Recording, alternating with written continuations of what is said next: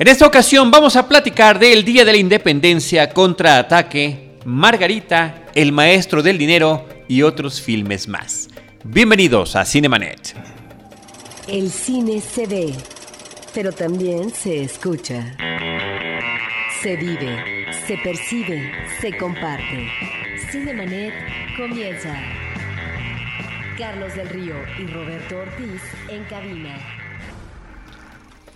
www.cinemanet.com.mx es nuestro portal, es un espacio dedicado al mundo cinematográfico. Yo soy Carlos del Río y a nombre de Paulina Villavicencio, nuestra productora, desde Anchor Sound les doy la más cordial bienvenida y saludo a Roberto Ortiz. Carlos, pues de nueva cuenta en esta emisión vamos a convidar al público a una exposición que de alguna manera se conecta con la cinematografía nacional además de platicar de los estrenos y de las películas que continúan en cartelera.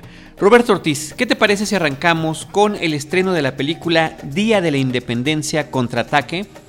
Independence Day Resurgence es el título original, es una película dirigida por Roland, Emmerich y que es la continuación de aquella cinta de 1996, el Día de la Independencia, eh, sobre una invasión extraterrestre y que eh, era una película eh, sobre destrucción, era una película muy vistosa, una película muy ligera, una película con toques de humor. Es una película que se convirtió en un blockbuster instantáneo.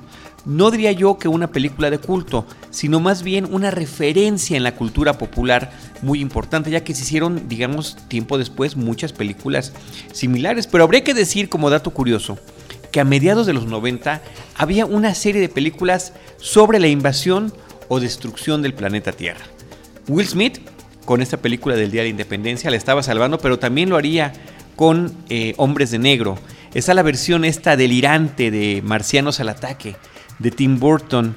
También está una de las versiones de Body Snatchers, eh, de los invasores de cuerpos, que esta era la cuarta versión cinematográfica que está basada en la obra de Jack Finney y que en esa ocasión dirigía Abel Ferrara. Todavía habría una más después en el 2007 y había otras como The Arrival o una que se llamaba Virus. En fin, era una época en la que la invasión extraterrestre estaba de moda. Continúan haciéndose películas de ese estilo, pero eh, Roberto, esta de verdad que marcó una huella porque tenía ciertos elementos que la hacían muy atractiva. Por una parte estaba estas escenas impactantes realizadas con modelos previo a los tiempos de eh, generación de efectos por computadora, de la destrucción de la Casa Blanca y de otros edificios emblemáticos y ciudades. Aparece el presidente del país, el reparto era atractivo. Fíjate que ahora que vas a comentar eh, esta cinta, eh, que retoma la original, Carlos, pues acaban de pasar en estos días la, la película del Día de la Independencia la primera en, en, la televisión abierta. llevan años que está repitiéndose y repitiéndose constantemente. Lo cual me parece que finalmente resulta oportuno porque esta secuela, tardía secuela, que llega exactamente 20 años después de la original, 20 años después en nuestra vida real como cinéfilos y en la vida de los personajes, en esta realidad alterna que ellos están viviendo, eh, con esas dos décadas de distancia. ¿Y qué ha pasado en ese tiempo? En la historia de la película los sobrevivientes y los países en una especie de alegoría a algunas, eh, digamos, películas y obras de ciencia ficción, bueno, dejan sus conflictos de lado, la humanidad se une, se solidariza, aprovechan lo que quedó de la tecnología extraterrestre para prepararse en el supuesto caso de que alguien nos fuera a enfrentar. Eh, de alguna forma, esta fuerza multinacional tiene que estar liderada por los Estados Unidos, of course, ¿no? La película original tenía este toque patriotero tremendo. Era el Día de la Independencia, el título era el 4 de julio, cuando finalmente eh, lograban abatir esta invasión. el mismo presidente que había sido piloto se integra al ataque, el personaje de Will Smith, Jeff Goldblum como este científico eh, que está preocupado por todo, un hombre con gran carisma y me parece que en esta ocasión repite muy bien su personaje. Pero bueno, todos esos elementos están allí. La película apela a esa nostalgia y eh, nos habla de que existe este contraataque del título original en una película, Roberto, donde ya los efectos son por computadora, ya no son miniaturas. Creo que en ese sentido la película es cumplidora, o sea, están las grandes destrucciones. Ahora, lo que hay que decir es que últimamente hemos visto demasiada destrucción de ciudades y partes del globo terráqueo, tan solo con las películas de los Vengadores, eh, por decir algo, ¿no? O estas inclusive de ataques terroristas. Londres, esta de Londres bajo fuego, por ejemplo, Londres es una de las ciudades que nuevamente enfrenta la destrucción en el Día de la Independencia. Pero haciendo posiblemente una referencia a, la propia película que después también dirigiría eh, el propio Roland Emmerich, que era Godzilla, donde el eslogan era el tamaño se importa, bueno, parece que eso lo están aplicando en esta cinta. Aquellas naves espaciales, aquellos platillos voladores que se posaban sobre las ciudades enormes, son verdaderamente insignificantes contra la nueva nave nodriza, eso lo vemos en el tráiler de la película, que es del tamaño del océano Atlántico, que tiene su, su propia fuerza gravitacional. Entonces la, cinta apela a los personajes originales, a, los que pueden recurrir. Will Smith ya no se integró en este reparto, pero sí lo hace Bill Pullman como el expresidente, Jeff Goldblum, que ahora es el responsable de la defensa de la Tierra. Algunos otros, Robert Loya, pues tiene un año que falleció. Roberto desafortunadamente ya no, o afortunadamente para él ya no pudo aparecer. Eso ya, ya, lo, ya lo platicaremos en un, en un ratito más. Pero bueno, la película, eh, al igual que la original, no se toma en serio a sí misma y me parece que eso es una de sus principales virtudes. Si vamos a ver esto como un entretenimiento meramente eh, palomero, si vamos con la intención de ver explosiones y cosas eh, espectaculares, ahí están. Y ahora lo hacen en un estupendo eh, trabajo de tercera dimensión que, pues por supuesto que le agrega esta, esta forma en la que el público lo puede disfrutar. Pero está tan llena de personajes la historia, está tan llena de subtramas que los personajes no llegan a desarrollarse, ninguno de ellos, ni los anteriores ni los nuevos. Hay toda una generación de nuevos pilotos y nuevos guerreros, defensores del planeta, que se supone que deberíamos encariñarnos con ellos y realmente no lo hacemos. Entre ellos está Liam eh, Hemsworth. Eh, en uno de los papeles principales y está también una eh, modelo y cantante china que se llama Angela Baby que bueno, pues es una chica espectacular, guapísima, y si te la ponen como que es como de Top Gun, ¿no? Como una de las pilotos estrella, pues por supuesto que se aplaude en pantalla su presencia, pero no logramos saber mucho más ni interesarnos por mucho de ellos. Realmente lo que estamos viendo es la forma en la que podrán o no defenderse los terrícolas en esta ocasión y en una cinta que además está apelando a tener alguna continuación más. También me llama la atención que está llena de referencias a otro tipo de películas. Por ahí, por ejemplo, podría mencionar Armageddon, donde la relación de la hija con el novio y el padre que eventualmente tendrá que hacer un sacrificio se reproduce, de una reina alienígena como la de Aliens, eh, algunos clichés como los de un camión escolar amarillo en aprietos, ¿no? Donde los niños están en peligro y ese tipo de cosas, una esfera que nos recuerda el frente de la, de la nave Discovery de 2001, en fin, y por supuesto las autorreferencias que la misma eh, película hace sobre el anterior, sobre su propia mitología. Y comete quizás el mismo error que la película de Star Wars, el episodio 7, que nos vuelve a contar la misma trama. Y en algún momento, pues la misma el mismo intento de resolución del conflicto, ¿no? Entonces, me parece que por esa parte la película pierde, es una cinta que no logrará tener, me imagino yo, tal vez esté muy equivocado, pero no llegará a tener la resonancia que tuvo la anterior, no sé si en taquilla, pero la otra, sea como sea Roberto, ahí dejó su huella. Y muchas generaciones que pasaron por esa década de los 90 la recuerdan como la gran película de desastre posiblemente de su generación. Ahora estamos tan habituados a los efectos de eh, animación por computadora que esto eh, esta posibilidad de que todo pueda suceder en la pantalla grande, creo que hace que perdamos el efecto y la sensación de lo que podemos apreciar y con lo que nos podemos deslumbrar en el cine, cuando son películas que efectivamente buscan eso, deslumbrarnos y distraernos. Pero es que esas películas siempre apelan a los efectos especiales y creo que es una de sus garantías en taquilla, es uno de sus respaldos también para el eco favorable público. Sí, pero no siempre funcionan, Robert. Esa es la cosa, que efectivamente, aunque allí estén, no siempre hay este eco con el público. En esta ocasión me parece que esta sí llama la atención. Creo que es mucho el peso, vamos a llamarle gravitacional, que trae la cinta anterior.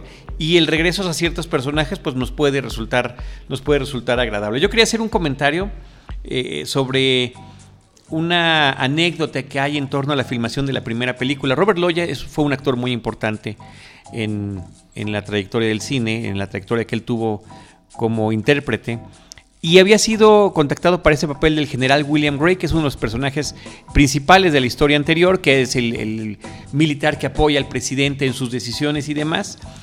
Pero el guionista Dean Devlin, que ha trabajado como productor y como amigo y socio y partner de, de Roland Emmerich durante muchos años en muchas películas, incluyendo aquella, le y es el guionista tanto de la anterior como de esta, le recomendó a Robert Loya, él quería recomendarle que viera Aeropuerto, ¿no?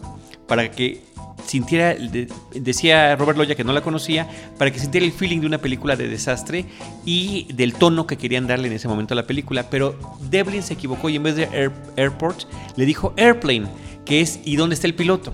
Entonces Robert Loya consigue dónde está el piloto, la ve y después ya no quería salir de su tráiler porque pensaba que lo habían engatusado para filmar una parodia lo cual no era la película, ¿no? Pero eh, a lo que me refiero es que hay algunas escenas en esa película que en este afán de hacer las cosas tan grandes que de, repente parece, parece que es una parodia.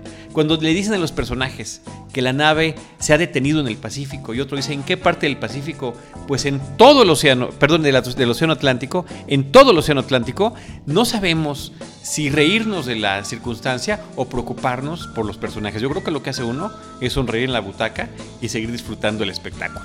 Pero que también llega al delirio una escena de este tipo, Carlos, porque bueno, si abarca todo un océano, perdón, es, fácil, es tan fácil exterminar ya no la humanidad, el planeta mismo, ¿no? Sí, por supuesto, por supuesto. Y ahí habría otro tema que considerar ya hablando de en, ciencia ficción dura.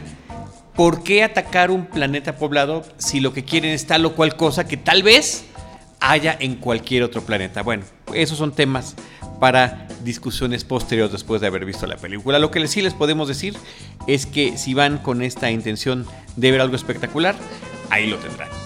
Día de la Independencia, contraataque de Roland Emmerich. Roberto, también llega a la cartelera en la misma semana que el Día de la Independencia la película francesa Margarita, una película que ya, había, ya se había presentado aquí en nuestro país a través del Tour de Cine Francés eh, pero que yo creo que hay que aplaudir su llegada a la cartelera comercial. Eh, hay que checar eh, cada quien en sus carteleras en dónde la pueden ver.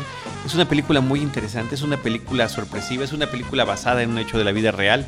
Es una película que cuenta con, ubicada hacia 1920, y es una película que narra una historia de unos personajes verdaderamente increíbles. Una mujer de muy buena posición económica, en París, en Francia, que eh, tiene este afán de cantar, de cantar música clásica, de cantar ópera, pero realmente no tiene las facultades.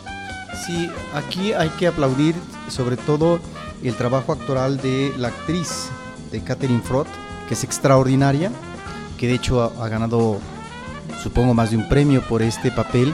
Y efectivamente está basada en esta mujer que en los años 20 era rica, tenía mucho dinero. De hecho, hasta hay una obra de teatro que se llama Glorious, la peor cantante del mundo. Porque lo que se considera es que es una mujer que efectivamente no tenía una gran voz, pero como era una mujer que promovía los eventos del bel canto en su propia residencia y demás, ella es ah, una mujer que va a ser respaldada de esta idea que tiene ella como buena cantante, es decir, que tiene buena voz, que hay facultades de ella para ello. Entonces todo el mundo le aplaude, todo el mundo le dice que efectivamente es eh, una gran voz y ella supone que así es el asunto. De tal manera que llega un momento en que pretende presentarse en el escenario, en el gran escenario de la ópera, y ahí es donde vienen cosas interesantes de la película que seguramente el público, bueno, yo diría más que disfrutar, va a observar un drama humano. Y ahí es donde viene, yo creo, esta, este planteamiento eh, de la dirección sobre es necesario sostener una mentira en la vida, es preferible porque eso vuelve gratificante, es, un paliativo, o la, mentira, la verdad, por, por muy dolorosa, es necesario que salga a relucir. Y ahí es donde finalmente este momento de verdad, en la parte final, se vuelve realmente un momento de tragedia. Es realmente una película extraordinaria que da seguimiento al personaje, que se mete en él y que yo diría, Carlos, que más que un personaje tonto o ingenuo con respecto a su realidad de la voz, si tiene facultades o no, es más bien como un personaje puro, ¿no te parece? Y que es un personaje que finalmente, efectivamente, su contexto la avala, el contexto social inmediato, etcétera, y que se lanza para una carrera que ella considera que va a ser afortunada. En ese sentido, me parece que estamos ante una película que tiene que ver mucho con la condición humana, Carlos, y cómo la condición humana puede o no embonar y de qué manera lidia eh, en su entorno inmediato humano. Y justo por esa condición del ser humano y de, su, y de sus sentimientos, Roberto, es que la película te lleva por un sinfín de emociones. Hay momentos de comicidad, hay momentos emotivos, hay momentos de tristeza, hay momentos que te ponen la piel de gallina creo, que eso es un mérito muy importante que comentar de esta historia. La interpretación de cada uno de los personajes. Eh, también los que quieren aprovecharse de ella, los que supuestamente están apelando a la anarquía y sobre todo de todo ese eh, eh, reparto genial que tiene la película, hay un personaje que se llama Madelbos, interpretado por Denis Mpunga, que me parece que es sensacional. Él es el mayordomo, es el mayordomo de la ricachona y me cae que Alfred de Batman le daría envidia ser como él. Este es un hombre que lo mismo le toma sus fotografías a la señora, que lo mismo organiza sus eventos, que eh, se encarga de eh, conseguir a los músicos y de, ir más allá del deber para crear este entorno de, de una especie de fantasía que está viviendo Margarita. Sí, qué bueno que mencionas el eh, personaje del mayordomo de Batman porque tal vez el último Batman nos arroja un mayordomo más interesante. Yo no diría que con mayor complejidad, pero cuando menos que tiene intervenciones eh, más atractivas que el otro, ¿sí? Que interpretaba este actor famoso inglés Michael Caine, ¿no? Y ahí es donde el problema es cuando eh, estos personajes ya en el cine, que devienen del cómic, se quedan en el esquema, Carlos, y no van más allá el cómic puede decir una cosa. La cuestión es cómo en la, eh, el traspaso al cine estos personajes se vuelven más atractivos a partir de su complejidad. Y estás mencionando tan solo un personaje en esta película. Hay toda una serie de personajes. Diría yo una, una especie de fauna, ¿sí? que está alrededor de ellos porque muchos de ellos quieren sacar ventaja y que también por ese lado, inclusive en la anotación política que tú mencionabas, Carlos, me parece que está reflejando como momentos de, esa época eh, en términos a veces irrisorios, pero que finalmente sí está el palpitar eh, social, eh, de, un ambiente, diría yo, ¿no? Y eso me parece que es sumamente atractivo y tiene, creo, que de manera afortunada, Carlos, estos elementos que te llevan a una escena gratificante o hasta cómica, podría considerar alguno, pero después te va llevando a algo inesperado que dices, ¿qué es esto? Y ahí es donde eh, la película da el clavo, eh, argumentalmente hablando. Es decir, eh, cuando finalmente las películas cierran bien. Porque el problema suele suceder con esos personajes, cómo terminas, cómo rematas con ellos, independientemente de que haya un basamento, porque el personaje realmente existió. Y el desarrollo de cada uno de ellos, Roberto, la, la, oportunidad efectivamente de explorar la complejidad que se puede presentar en la pantalla sea que salgan o no mucho, no necesariamente tenemos que estarlos viendo constantemente. Ahí está el actor André Macon como el esposo de Margarita, como George Dumont, que es un personaje que también tiene una serie de conflictos sobre la situación que tiene su esposa de esta eh, pues, repito la palabra, esta fantasía que ella está viviendo, apoyada por mucha gente y de, la que de alguna manera él no quiere participar. ¿Y cuáles son los esfuerzos que hace? Por una parte, para evitar estar en esos momentos y por la otra, seguirla apoyando. A pesar de que él también pueda tener su propia vida. No, me parece que, es una película que explora muy bien cada uno de los recovecos de todos estos individuos en torno a Margarita Dumont. Es una película que hay que ver. Margarit ya está en cartelera y es la recomendación de la semana de Cinemanet. Roberto Ortiz, continúa en cartelera una película que se llama El Maestro del Dinero, Money Monster es su título original. Es una película que dirige Jodie Foster. No es la primera vez que ella dirige películas, inclusive ha dirigido también algunos programas de televisión. Orange is the New Black, por ejemplo, está entre los que ha eh, dirigido algún episodio. Y eh, se apoya en George Clooney y en Julia Roberts para contar una historia acerca de un eh, host televisivo de un programa de finanzas. Y este programa de finanzas, donde dan consejos de las inversiones y demás, lo lleva de una manera verdaderamente disparatada el, el, principal conductor, que es George Clooney. Es un hombre que al principio puede salir cantando, disfrazado, con edecanes, y cuando está hablando Guantes de las... box. eh, eh, guantes de box o cuando está hablando de las condiciones del mercado pone escenas de películas, gritos, sonidos. Es espectacular. Y le encanta, es un showman. Y eso es lo que le encanta. Y puede que de manera, digamos, por demás libre, dé algunos consejos que pueden o no ser correctos. Cuando una empresa eh, súbitamente cae por una supuesta falla en sus computadoras, sus acciones se desploman, es cuando inicia el drama de esta película. Cuando un hombre llega al estudio y en vivo mantiene rehenes al conductor del programa y al resto del equipo de producción. Sí, en principio suena muy bien la película. De hecho, la película está bien hecha. eh, me parece que estamos ante una eh, mujer, en principio actriz, eh, una magnífica actriz que comienza desde adolescente. Desde Y- la infancia, Robert. Digamos Con- que desde con la programas infancia. de Disney. de- desde la infancia, pero ya de manera notoria en películas como Taxi Driver, que ya es el ingreso, diría yo, a, a- a- a la adolescencia. Pero también se vuelve una directora, una directora firme. Me parece que eh, es una directora con fuerza. Lo demuestra en esta película narrativamente, Carlos. Lo que a mí no me gusta tanto como espectador es este tufo de aleccionamiento.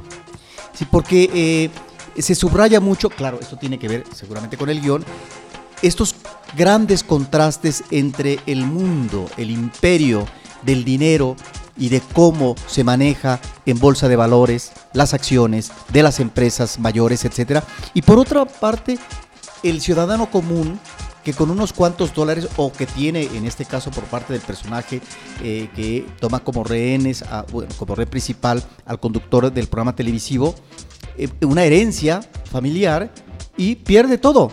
Porque finalmente así son los tiburones eh, del mundo financiero.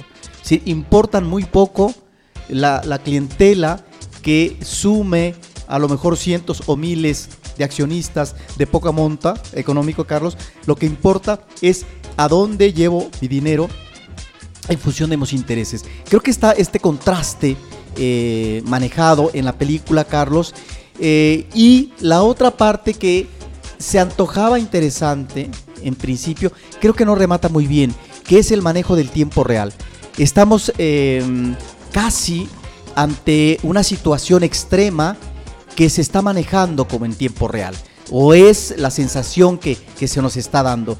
Y creo que esto, que ya lo veíamos desde Cine Sil- Silente con el constructor del lenguaje cinematográfico, David Griffith, que era el salvamento de último minuto. Bueno, aquí también está el salvamento de último minuto, pero a lo que te lleva realmente esa, eh, me parece un desperdicio, no, es, no, no me parece eh, del todo, eh, es atractivo, pero sí, eh, aunque por momentos, Carlos, podría ser no paródico, pero sí un enfoque eh, de humor grueso, Carlos, con respecto a estas realidades, ¿sí?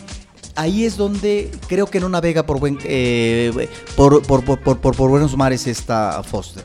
Yo creo que la película es absurda. Es absurda la forma en la que llega este hombre, es absurdo lo que está sucediendo, es absurdo que se siga transmitiendo en vivo mientras están ellos tomados como rehenes bajo las supuestas amenazas que él está haciendo. Pero la forma en la que yo la veo, Roberto, y coincido contigo que es una película bien ejecutada, a pesar de que noto como ridículo todo, la, la trama, la premisa misma de la historia, lo veo como una especie de fantasía en torno a este mundo financiero que tanto ha golpeado de manera constante la economía de Estados Unidos y de todos los países. Al final con este efecto dominó, cuando vienen las grandes caídas de las bolsas de valores, donde no ha habido en las últimas crisis económicas allá en Estados Unidos, aunque se tenga perfectamente bien identificados las razones por las cuales la especulación y demás actividades que hacen estos individuos eh, acaban con las fortunas de muchas personas y con eh, la vida de otras y sus medios de trabajo y sus ahorros y demás del ciudadano común como estás mencionando. Y esta película es como una especie de venganza, como una fantasía sobre lo que habría que hacer si pudiera llamársele en algún momento y obligar a estas personas a confesar lo que están haciendo. es una forma de interpretar esta película que yo estoy tomando. La otra parte que me parece interesante y no novedosa, la película, por cierto, no está basada en otra película, no está basada en un libro, es una idea original. Que se, que, se creó un guion original que se creó para esta historia. Sin embargo, pues tiene vasos comunicantes con muchas otras que hemos visto en el cine particularmente. Yo mencionaría Tarde de Perros, que me parece que es una película de los 70s espectacular sobre un robo bancario que sale mal y al final de cuentas estos ladrones tienen, entre ellos Al Pacino, tienen que quedarse eh, con la gente del banco como rehenes. Pero también está una película de Costa Gabras eh, con John Travolta que se llama Mad City, donde un eh, guardia de un museo que es despedido al día siguiente regresa para reclamar y por una serie de circunstancias termina tomando como rehenes también a la gente que está visitando el museo. En estos dos casos se vuelve un circo mediático el, asedio y se nota cómo influye la manipulación de las masas. Aquí estamos ante lo mismo porque el, este acto criminal está siendo televisado, televisado en vivo, pero además está el elemento de las redes sociales y de la forma en la que impacta, digamos, al menos en la película, en un aspecto global. Me parece que esas son las cosas interesantes que le podemos descubrir a esta cinta. Sí, aunque bueno, ya como, como planteamiento argumental y, mm, trazo de personajes, Carlos, pues si ese es un ciudadano común, qué pobreza, ¿eh? Qué, qué, personaje tan idiota y tan absurdo entonces, ¿no? Porque a final de cuentas, ¿cuál es el aleccionamiento? Es a lo que voy, ¿sí? Eh, hay que seguir confiando en el buen manejo de, los capitales, porque siempre existe la buena voluntad. Y ese chiste, si se trata de un chiste, de efectivamente el cambio cualitativo del personaje central, el conductor de televisión, que es Clooney, dices, ¿de veras? ¿De veras esa evolución humana? Ese cambio para finalmente establecer los lazos de solidaridad. Se da un poco más de una hora. Ahí es donde sabes qué cosa, dices, eh, pero, pero, pero entonces realmente, si esa es la manera, aunque sea a través del absurdo, de retratar una situación terrible, ¿sí? pues me parece que es una película muy bacana. Eh, Roberto, también quisiera mencionar eh, otra película que es John Q con Denzel Washington, una película de Nick Casavetes, donde también él es el... En cada uno de estos casos, fíjate cómo hay intereses personales, económicos, que obligan a la gente a tomar una acción desesperada. Ya estamos hablando de esta película eh, de Money Monster, que es el título original, el maestro del dinero le pusieron en español. En el caso de John Q con Denzel Washington, es un hombre que su seguro médico no va a cubrir el trasplante de corazón que necesita su hijo. En el caso de, Perros de Reserva, eh, no tiene dinero el personaje de Al Pacino para tener la oportunidad de la operación del cambio de sexo de su pareja. No sé si recuerdas ese detalle de la cinta. Y en el caso de la de John Travolta de Mad City, es el desempleo al que se ve enfrentado este personaje, situaciones límite y la forma en la que pueden y que tienen que ver, Carlos, como en esta película, con los perdedores del sistema. Es decir, personajes que toman malas acciones, que no encausan debidamente sus relaciones eh, personales de pareja y que por eso todo hace aguas en un momento dado y de ahí estos lances, de ahí estas tomas desesperadas, ¿no? Que llegan a esta situación que puede ser irrisoria, pero es tremenda y que es sumamente desesperante. Money Monster, que sería el monstruo del dinero, se llama El Maestro del Dinero en nuestro país y es dirigida por Jodie Foster. Roberto, eh, también nos querías platicar sobre situaciones y películas que tenemos en la cartelera alternativa como Flamenco Flamenco de Carlos Saura. Sí, Carlos Saura ha hecho películas, Carlos, desde mm, ya hace varios años, que nos remite a la música y que en ese sentido me parece que son grandes apuestas y que son verdaderos homenajes a determinados ritmos o músicas de tal o cual país. Por ejemplo, hay una película espléndida del 2005 que se llamó Iberia. Eh, hubo otra película extraordinaria eh, del 2007, creo que fue Fados, que es también un homenaje a esta música emanada en, Portugal. Y si bien es cierto que en 1995 hizo flamenco, ahora hace en 2010 otra película ¿no? que aborda nuevamente esta música eh, de la península ibérica y se llama Flamenco Flamenco.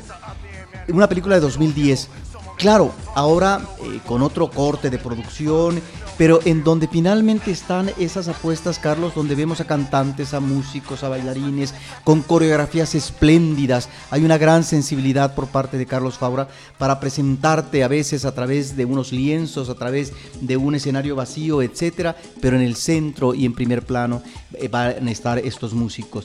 De tal manera que esto me parece que es todo un trabajo, sí de recreación, Carlos, pero donde él acoge, invita a algunos de los intérpretes más importantes de esa música como el flamenco en ese momento. En ese sentido estamos también ante películas que se vuelven documentos fílmicos de, de, todo eh, una corriente musical. Y hay que celebrar que esta película se exhiba actualmente en Cineteca Nacional. También hay un ciclo eh, de Chango Cabral que nos quieres comentar. Bueno, más bien hay una exposición, Carlos. Perdón, perdón, perdón, perdón. Que yo también una exposición de la cual nos quieres hablar, Roberto. Sí, ya hemos mencionado aquí varias exposiciones, Carlos, y en este caso es eh, sobre un uh, eh, hombre extraordinario, Ernesto García Cabral, nació en 1880, murió en 1968, y resulta que es uno de los grandes caricaturistas y eh, retratistas de, varias décadas.